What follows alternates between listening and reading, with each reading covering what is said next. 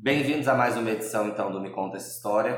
Hoje, particularmente, a gente a ideia é fazer uma discussão é, sobre a BNCC e as impressões ou mesmo as expectativas né, de futuros professores e o que justifica é, os nossos convidados de hoje. Né? Hoje é, a gente está aqui com a Aline do sétimo período, o André também do sétimo período e o Fernando também do sétimo período do curso de História aqui da Federal de Jataí da Universidade Federal de Jataí. E o objetivo é a gente conseguir é, realizar aí, pelo menos é, para quem está ouvindo, né, uma percepção do que, que é a, a base nacional comum curricular, né, para quem não conhece, para quem não tem é, uma ideia mais precisa em relação a isso, ela é um, um documento que, de certa maneira, unifica um currículo mínimo para os estados e municípios brasileiros. Porém, é, quando ela é colocada em pauta, e em prática, a, a, rigor, talvez agora em 2020, é, não, não, não se tem uma, uma unanimidade em relação ao papel dessa,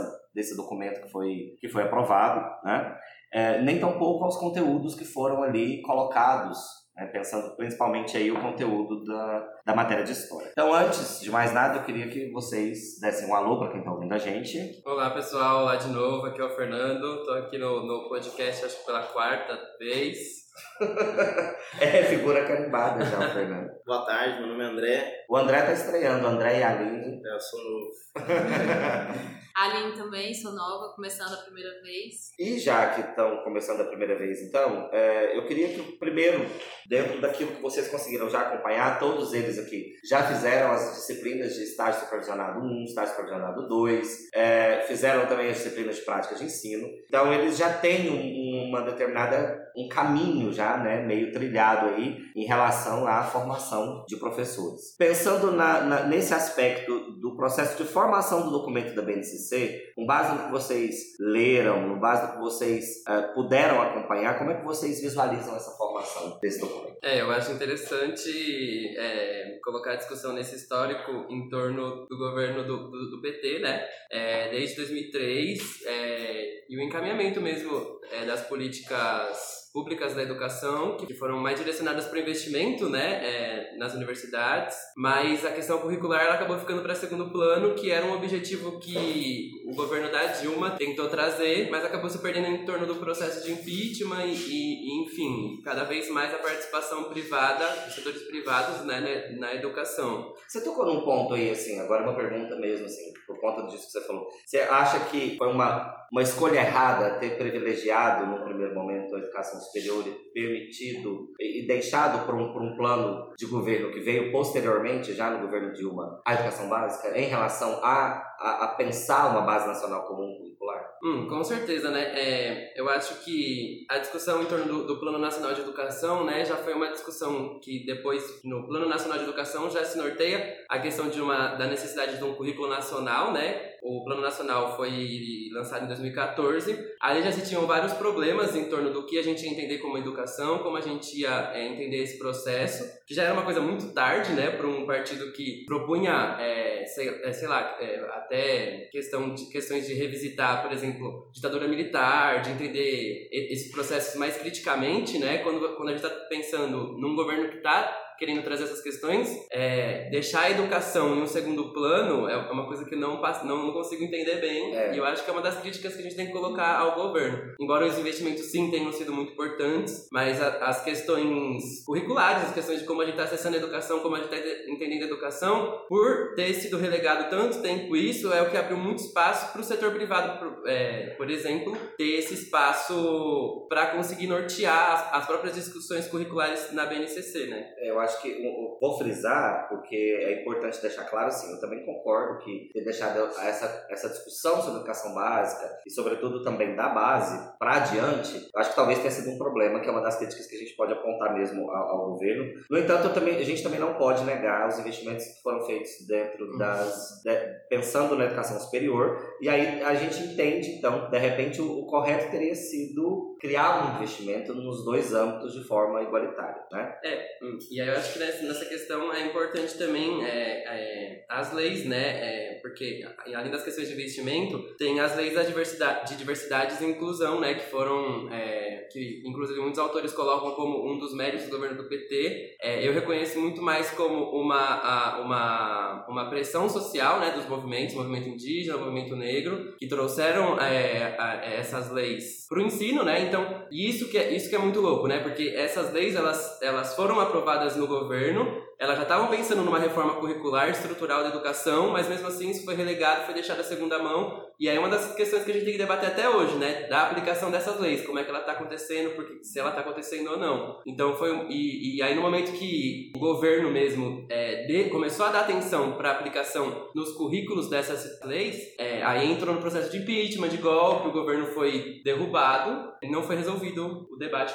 dessa inclusão, né? E dessa diversidade. E é, e é importante lembrar que essas leis leis, elas podem ter saído ali a partir de 2003, mas são leis que já vêm sendo reivindicadas praticamente desde antes de 1988. Então a, a sociedade civil, né, esses movimentos sociais organizados, que já vinham fazendo uma pressão em outros governos, e aí o resultado disso a gente tem a formulação dessas leis, mas eu acho que você colocou muito bem, que é, é a gente formula as leis, é, mas não reformula o currículo. Uhum. E aí automaticamente isso ficou ali um pouco a desejar, né? O processo a partir de 2015, ele toma um outro caminho, né? Como é que como é que vocês viram, pensando aí também, inclusive, né, dentro do processo de impeachment? Com certeza é, produz um incentivo a partir das universidades, né? É, é, o número de pesquisadores negros, de pesquisadores indígenas e essa produção que sai da universidade tem chegado em outro, em outro nível, né? Tem estimulado, inclusive, outras pesquisas, outras formas de pesquisas dentro da universidade. É, tem também a lei do incentivo, é, incentivo não, como é que fala? É, do, da, da, obrigatoriedade do estudo de, é, da cultura afro-brasileira, né, nas, nas escolas e nas universidades. E aí, inclusive, essa questão curricular fica na questão, né, de tipo, ok, isso aí foi aprovado, mas como é, a gente que é professor está é, aplicando isso dentro das escolas e como isso está sendo aplicado nas universidades também, né? Então fica tem uma lei que está obrigando isso, mas os esforços, eles existem, eles estão acontecendo ali, aqui, esses esforços nem estão sendo sistematizados direito, mas faz parte do processo que a gente está vivenciando. Enfim, é importante que isso sempre continue crescendo, mesmo que essa reforma curricular não tenha pensado exatamente esses pontos específicos. É, inclusive, lembrando que muitos pesquisadores de ensino de história e pesquisadores da área de, de ensino de história da África, da cultura afro-brasileira, é, da história indígena, quando da lei, né, ao completar os 10 anos, em várias universidades surgiram pesquisas para saber como que, que, a, que a, qual, qual o efeito da lei de fato né?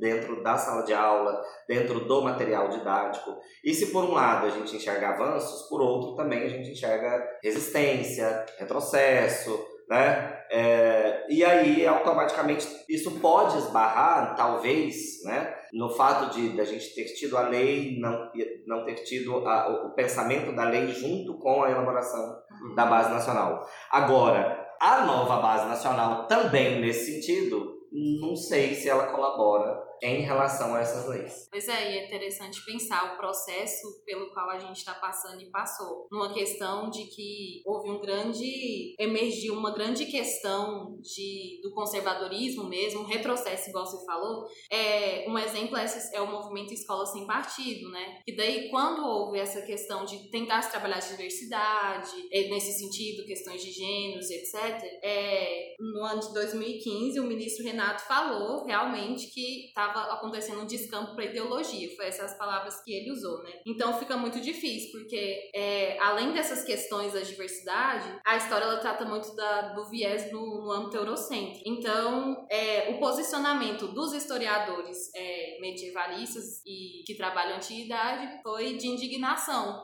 de estar tá abrindo espaço para esses, é, esses novos conteúdos que vão é, ensinar, assim, é, uma, sobre diversidade e etc. E também pensando numa questão curricular mesmo, é, os autores que fazem análise da BNCC, eles batem muito na questão da tradição, né, do currículo tradicional. Isso é aquilo que você falou mesmo, não modificar, mas sim ficar acrescentando, acrescentando e no final atender as demandas dos conteúdos. E a questão curricular é a maior fritação, né? Porque eu acho que é daqui que parte essa discussão, que é em torno, assim, de, tipo, será mesmo que pro ensino de história a gente precisa de um currículo que defina tudo que o aluno vai ter que aprender? Sendo que a gente, a gente passa o tempo todo entendendo, né, para que serve o ensino de história, que, que, enfim, o ensino de história não tá ali pro ensino que a gente pode comparar, sei lá, com a matemática, assim, de, de nem sei se é isso mesmo, né, mas, tipo, de, de, de pegar os números, aplicar ali e você tem um resultado, não é sobre isso, né? E, e aí até a discussão é de, tipo, a gente tem uma base nacional comum curricular. Então a gente vai estar tá, é, estabelecendo um conteúdo que, que o Brasil inteiro tem que estudar.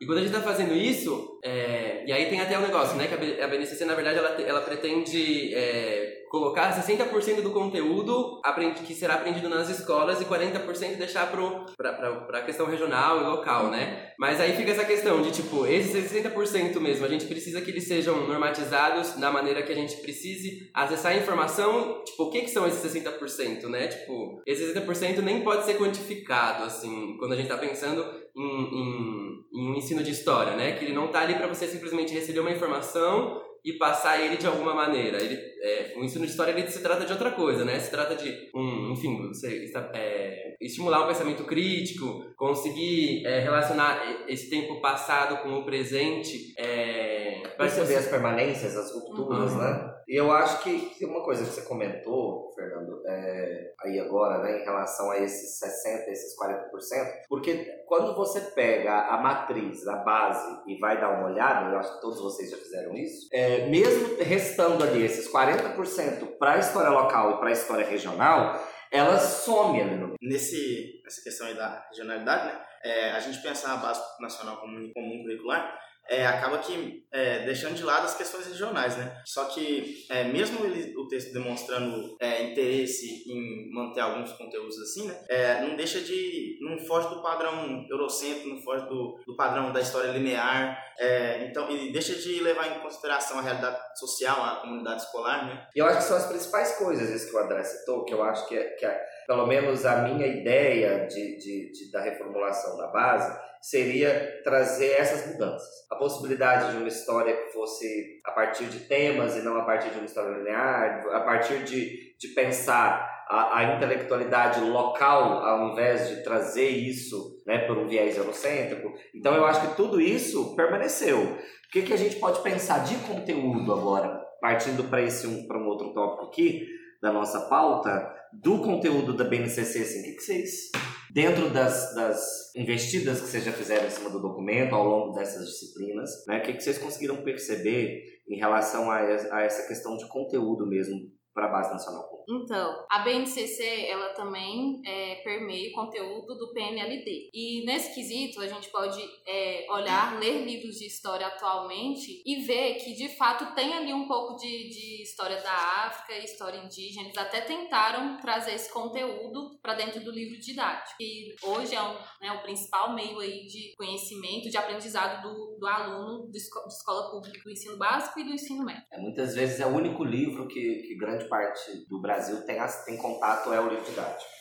Mas mesmo com essa tentativa, a gente pode perceber que é muito pouco, é, são muito poucas as informações sobre esses aspectos no livro didático. Eles pegam, contam ali uma história de. pegam uma etnia africana, conta ali uma página de história dela, e depois segue conteúdo normalmente partindo para a história de, da escravidão, de como foi a escravidão no Brasil, partindo do viés da civilização e eurocêntrico. É, então, com certeza deveria ter pelo menos é, um, uma maior parte, bem maior maior é, a respeito do, desses conteúdos, tanto de, de história e cultura indígena, porque quando se trata em história do Brasil, o livro didático está presente, falando até também em questões regionais, dos 60%. A gente estuda muito história, Minas Gerais, São Paulo e Rio de Janeiro. E também tem a ausência dessas é, dessas outras histórias, digamos assim, do restante do país. Porque teve uma série de revoluções né, do Nordeste ao Sul do, do país. E isso é passado muito previamente em todos os livros didáticos. E é isso. Aglutina-se, né? Sim. As coisas. E a missão também de vários professores de, é, daqui, do estado de Goiás, né? Que muitas vezes pegam o livro do PNLD e não tem conteúdo nenhum regional Uhum. para ser trabalhado. E aí, e aí, inclusive, tem a questão do estímulo à pesquisa também, que não chega muito bem aqui, né? Uhum. E fica esse vácuo de conteúdo que o professor dentro da sala de aula pode usar. A questão do estímulo à pesquisa é outra coisa que deveria ser trabalhada, porque na BNCC tá a questão de consulta, da história como consulta, mas a pesquisa ela vai além da consulta, ela vai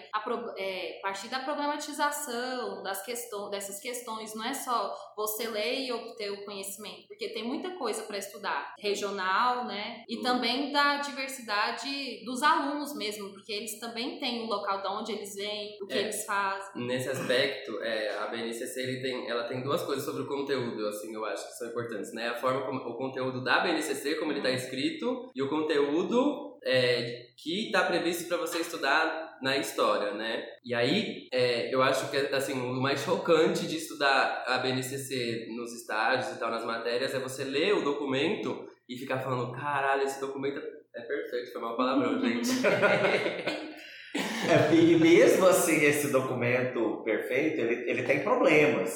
Porque ele, ele é perfeito lá na distribuição do conteúdo, mas quando, a gente pega para fazer uma discussão mínima em cima do Uhum. documento, igual, a gente, igual vocês mesmos apontaram, dessa dificuldade em relação à história regional, e aí automaticamente se apaga-se. Não é só apagar uma história de um, de um lugar, é apagar a história de, de sujeitos históricos Aham. que jamais alcançarão ali o, o, status, né, digamos assim, de, de, de, de, de líder da própria história, vamos dizer. Mas né? é sobre isso, né? Porque você pega a BNCC, por exemplo, você- acho que se, se você não leu a BNCC ainda e for pegar a BNCC pra ler agora, depois de ouvir as nossas críticas, não sei, acho que você fica meio assim, caramba, esse documento não tem nada a ver, ele é bom mesmo, assim. Porque lá ele fala sobre, tipo, sei lá, diversidade, fala sobre não sei o quê. Só que aí no final, quando você pega esse conteúdo que tá escrito ali e vai relacionar ele com os conteúdos que você tem que aprender, aprender dentro da sala de aula na sua formação, é, aquilo só está sendo, sendo pensado da mesma maneira que foi pensado tradicionalmente, assim, no século passado. É, e aí, por exemplo, a- as leis, as leis de, é, de obrigatoriedade do estudo afro-brasileiro, por exemplo, indígena, está sendo muito pouco contemplado ali, né? E não é a questão só de você contemplar. E aí, fa- falando também com a fala da Aline, não adianta, por exemplo, você pegar uma história da África que está sendo vista de uma maneira europeia, né, tratando o outro assim, enfim, é, como inferior, como, enfim, canibais. enfim, não é sobre isso, né? Você tem que a, a história, a historiografia já está sendo repensada de uma outra maneira que você precisa é, trazer essas outras maneiras também é, para dentro da sala de aula e precisa ser exposto isso de uma outra maneira num documento que pretende relacionar todo o currículo nacional, né? E eu vejo um, um paradoxo, só depois, depois André. a gente tá, nós três estamos aqui, ó, com o André. É, mas é só, só ressaltar uma coisa que a Aline comentou, que eu, que eu fiquei aqui pensando. E realmente existe um- uma, uma incoerência, porque quando ela coloca como a história como consulta, né? Enfim. Mas ao mesmo tempo lá, se você for olhar, ele- ele- eles tentam dar a ideia de um olhar para uma história problema, de uma história que problematize, ou seja, que de certa maneira incentive a pesquisa. Então, se por um lado, de um lado fala-se isso, de outro já também não, não já se desfala, vamos dizer assim. Então é um documento que de certa maneira também é um pouco confuso nesse aspecto. Quando você pensa lá, eu, eu não gosto muito do termo competência, né? Porque fica parecendo uma coisa muito técnica, das competências que precisam ser desenvolvidas, das habilidades que precisam ser desenvolvidas. Eu acho que a- a- deveria se pensar muito mais em questão de habilidades humanas, habilidades humanas não no sentido de, de, de, de se especificá-las, mas de tornar o sujeito humano, que eu acho que, é o, que é o, seria a base da coisa, né? E, e, e isso, esse termo competência, ele traz uma coisa muito técnica que me remonta à década de 70, que me remonta ao tecnicismo, que eu acho muito complicado, eu acho que as, as disciplinas, principalmente as humanas, elas tinham que, que, que serem vistas para além disso, não é só necessariamente desenvolver uma habilidade, uma competência no aluno, porque ele já traz, ele não é, um, ele não é um- uma folha em branco, ele já tem, já tem suas percepções de mundo. E o que se faz ali é apenas trabalhar e lapidar de alguma maneira e não é, inculcar nada, porque a gente também não tem esse poder para isso, apesar de que dizem que a gente tem, né? Mas eu acho que é, que é um documento confuso, porque o ideal realmente é buscar formar a possibilidade de pesquisa no aluno da educação básica, né? Mas ao mesmo tempo em que o, do, o, próprio documento traz possibilidade de uma história-problema, ele vai trabalhar a história como uma consulta. Pensando no livro didático uhum. mesmo, quando eu me referi a isso, eu pensei bastante sobre isso. Até que ponto o livro didático problematiza aquele conteúdo? E também pensando naquilo que o Nancy falou, eles trazem um conteúdo, é, por exemplo, de história da África, né? E o, o Nancy usou a palavra canibais, e eu achei bem válido o sentido que ele falou. Que eles trazem, eles tentam tirar, trazer a diversidade, tirar essa visão estereotipada mas quando você tá lendo ali, eu não sei se pelo fato, talvez, do estranhamento da gente não, é, não saber trabalhar a alteridade muito bem ainda, dentro de sala de aula, que eu acho que é um dos desafios que o professor de história tem, é, é trabalhar a alteridade com os alunos, fica uma. Um, como se nós ainda fosse superior, fôssemos superior àquela cultura, como se é, essa visão eurocêntrica e pelo fato da gente ser colonizado por europeus nos tornasse superior àquilo. Sobre as habilidades e competências que o Eder falou agora, é, muitas vezes é, as habilidades e competências são o que norteiam o documento, né? E muitas vezes é, as próprias habilidades e competências não permitem problematizar as hierarquias que vê, é, presentes, as hierarquias enredadas, tipo a hierarquia de classe, sexual, de gênero. Aí passando para a diversidade, primeiro sobre os conteúdos da, da, da, história da África e cultura indígena, né? As questões relacionadas a isso, é, eles sempre têm uma, é, uma uma conotação meio de marginalizar, de colocar como outro, assim, mesmo que está no documento lá que, que é para quebrar esse padrão estereotipado de outro, de normal, eu normal e o outro, é, mesmo assim continua perpetuando isso é, no, nos conteúdos, né? E, nas, e continuando falando sobre a diversidade, é, o, o Silva vai fazer uma, é, vou citar ele aqui, né? Ele vai fazer uma crítica sobre a BNCC, que falando assim, a diversidade é o que é que é construída por um instrumento de homogeneização que se trata do caráter ambíguo dos processos culturais pós-modernos, né? E que ele fala que não tem como a gente é, separar a cultura do poder. Então, é, ele faz essa crítica em cima da BNCC, porque a gente pode ver como que a, essa diversidade é subjugada, mesmo sendo falando que não é para subjugar, né? Uhum. E, e, lembrando, né, acho que essa colocação só é boa para a gente lembrar também que essa, o espaço do currículo é um espaço de poder, né? Uhum. Então, a construção do currículo também passou por, por questões de poder, também passou por setores da sociedade que querem é, determinar que educação e que aluno se quer formar no Brasil. E aí eu acho que o, retro, o retrospecto que o Fernando fez né, em relação a esse avanço de alguns institutos privados, como a, algumas fundações, acho melhor eu não citar os nomes aqui, uhum. mas algumas fundações é, é privadas é, que avançaram aí sobre a educação básica, elas também tiveram influência na elaboração do documento, Exatamente nessa perspectiva de que aluno espera-se que se forma no Brasil. E aí, óbvio, os conteúdos de história, eles são extremamente vigiados, né? Porque é a disciplina, sobretudo, que ganha o apelido da disciplina que ideologiza as coisas, uhum. né? Que doutrina. Sendo que, na verdade, a gente não tem essa pretensão, muito menos o poder de realizar isso. Só complementando aqui, é, igual você falou, Éder, é, falando sobre é, que tipo de aluno quer se formar, né? A gente, é, lá está escrito que a gente precisa criar um, um aluno com pensamento crítico, autônomo e cidadão. E mesmo o texto falando isso, a gente consegue ver os conteúdos que, igual eu falei, não fogem dos padrões uhum. é, é, europeus, não, foge, não, não, traz uma história linear, é, uma história é, ocidental. Né? Uhum. Morta, morta não segurar, é, segurando ainda ali no, num fiapo do século XX. Eu acho que a, a é, questão é essa. Uma questão tradicional muito mais presente do que uma reelaboração, né? Sim. Eu queria perguntar uma coisa para vocês três, era mais uma curiosidade. Depois a gente pode voltar, vocês podem voltar no assunto, é porque é mais uma curiosidade. Porque vocês três foram formados num determinado ensino médio. Como que vocês veem o novo ensino médio? Os itinerários formativos, a disciplina de História, Sociologia e Filosofia sendo é, é, é, diluídas aí em ciências humanas e, e, a possibilidade dessas, desses eixos formativos para o aluno a partir do ensino médio e também das escolas oferecerem esses eixos formativos. É completamente diferente do ensino médio que existia. Vocês veem como, como vocês veem isso? É, eu vejo, acho que... Complet... E é uma curiosidade minha mesmo. Complementando, tipo, a, a questão do outro assunto também em relação aos conteúdos, né? De, tipo, como esses conteúdos estão sendo trabalhados dentro da BNCC, é, é importante também falar que esses conteúdos, eles estão sendo normatizados por uma lógica é, que está sendo imposta, é, inclusive pela participação desses setores privados, né? Então, coisas como o, o, os rankings, é, que aí tem eu, é, os exemplos do IDEB, do PISA, né, que que tratam de avaliações quantitativas do ensino, é, quando você para para entender que a história vai estar sendo trazida como é, não como um processo crítico, não como uma análise quantitativa, né, numa, no processo de criação de criticidade na cabeça do, do estudando, essa, como essas análises são mais quantitativas, elas estão cobrando simplesmente uma informação que, que muitas vezes é o que a gente vê é, nos, Não, nos- eu- eu não- no Enem, sim. né, nas provas, né, para depois você poder acessar uma universidade. Então é um sistema de educação que ele está sendo pensado é, a partir de pressupostos que muitas vezes a história já tentou abandonar, mas não consegue abandonar porque as discussões estão sendo colocadas em cima de uma perspectiva de educação, de uma perspectiva de sociedade que, enfim, Que transforma as pessoas em números. Que Que é é. bastante, eu acho bastante tendenciosa mesmo. Sim, uma questão de censura, porque não é à toa que na ditadura militar, sociologia, as faculdades de é, sociologia, filosofia e história fecharam. E eu tô vendo eles fazer isso novamente, mas de uma forma mais é, Sutil. velada. É.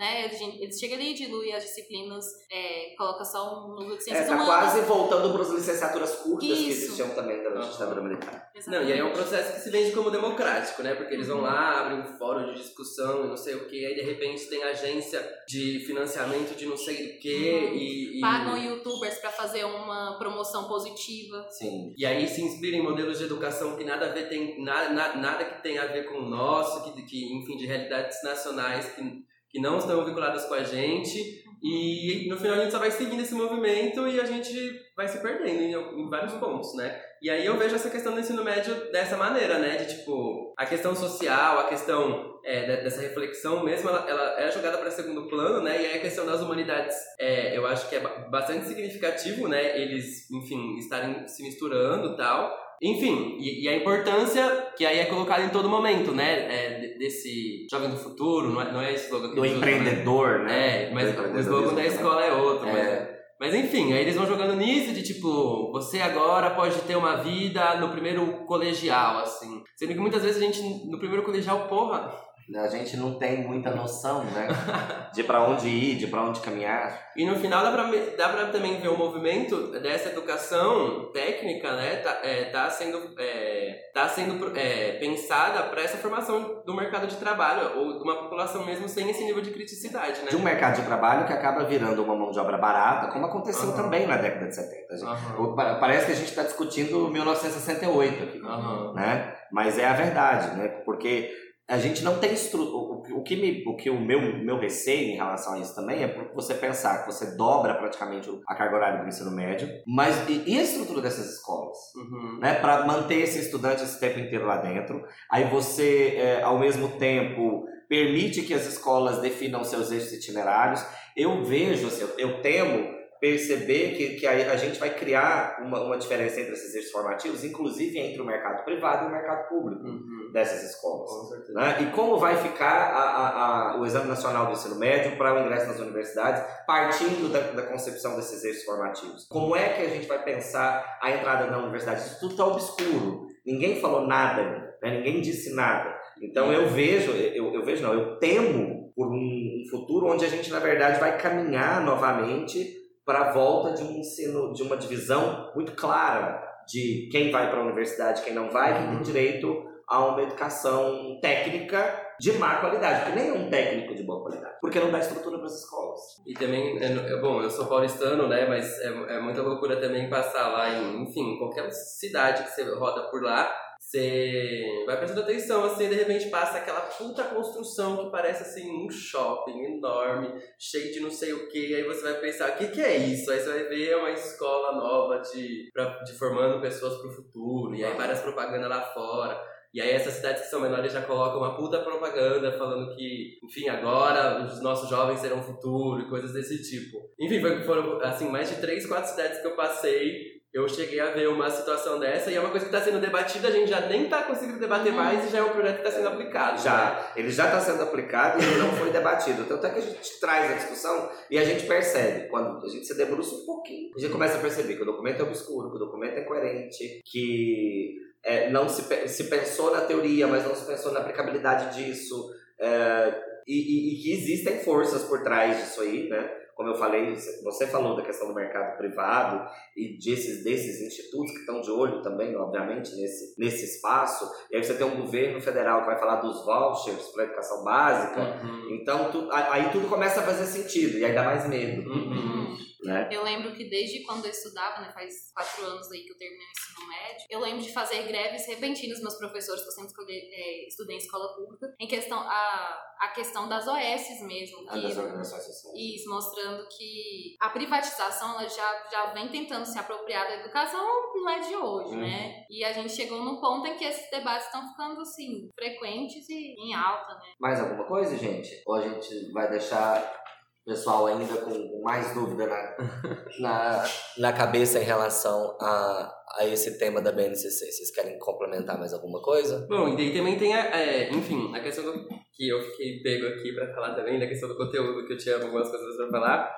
Enfim, a gente já colocou várias coisas, né, mas também tem essa relação do conteúdo para os conteúdos substantivos, né, os conteúdos que eles, que eles obrigam os professores a passarem da sala de aula a partir das análises quantitativas. Bom, enfim, a partir dos textos que eu li e, e, e analisando a própria BNCC também, dá para ter uma, uma, uma- percepção de que o currículo tradicional mesmo, aquele currículo antigo, ele está sendo colocado ali de, de alguma maneira, né? Ele tá, parece, ele tá super colocado ali e muitas vezes parece que não tem, não segue algum critério de organização, assim, né? De tipo, é, o- enfim, o, o- a evolução de séries, o- a primeira, a segunda série, elas não estão é, sequenciadas, assim, né? São assuntos que você acaba aprendendo ali, depois você acaba revendo lá na frente.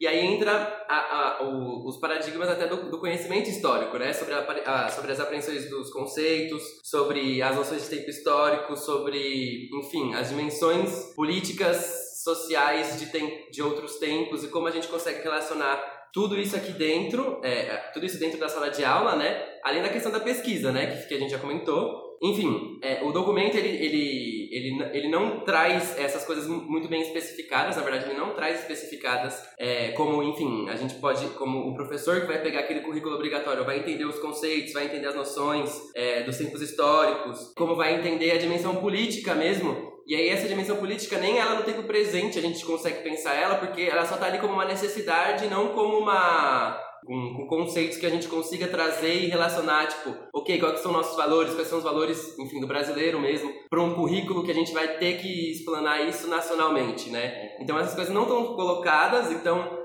é, me dá muita impressão, assim, nesse sentido de que repetiram várias coisas aí do século passado, colocaram lá, e aí com certeza com muito interesse privado, e, e aí tem uma, o babado, né? Que o, a, a BNCC, a parte de história, ela, ela demorou mais do que as outras partes para ser lançada, né? Enfim, é tudo muito curioso, é tudo muito sombrio, tudo muito escondido, e aí depois a gente vai acabar vendo que, tipo, tava, tipo, tem uma puta galera financiando é, o processo da construção da BNCC, como teve do PNE, enfim, é isso.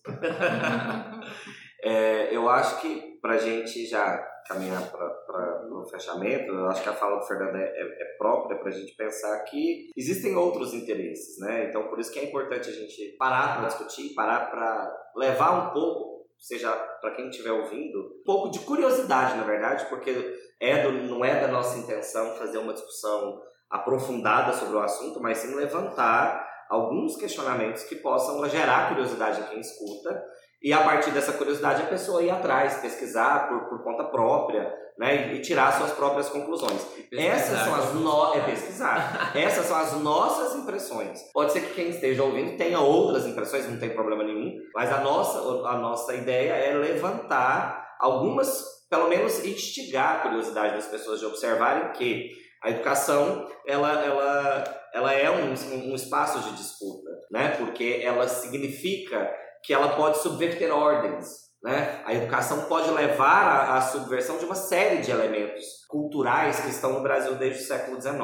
Então, ela é muito vigiada. A disciplina de história, e sociologia e filosofia, tanto, né? De- Dentre todas as disciplinas, também são muito perseguidas, porque são as disciplinas que geram a possibilidade de identificar o que é, uma o que é identidade, quem sou eu, qual é o meu papel social, e a partir de identificar o seu papel social, conseguir identificar quem são seus antagonistas. E isso é um problema, porque os antagonistas não querem permitir que as pessoas os enxerguem. Né? Então é por isso que a disciplina é perseguida. E eu tenho muito orgulho de ser perseguido, né? E eu espero, né, temos todos, e eu espero que, que quem esteja ouvindo tenha curiosidade de pesquisar. Eu vou deixar como dica na internet, se você colocar o nome do artigo, você vai encontrar ele fácil.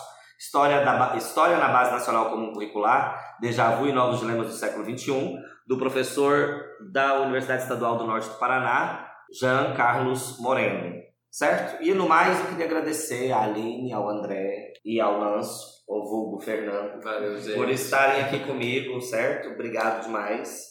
Um beijo pra todo mundo. Valeu, pessoal. Até mais. Até mais. Tchau, gente.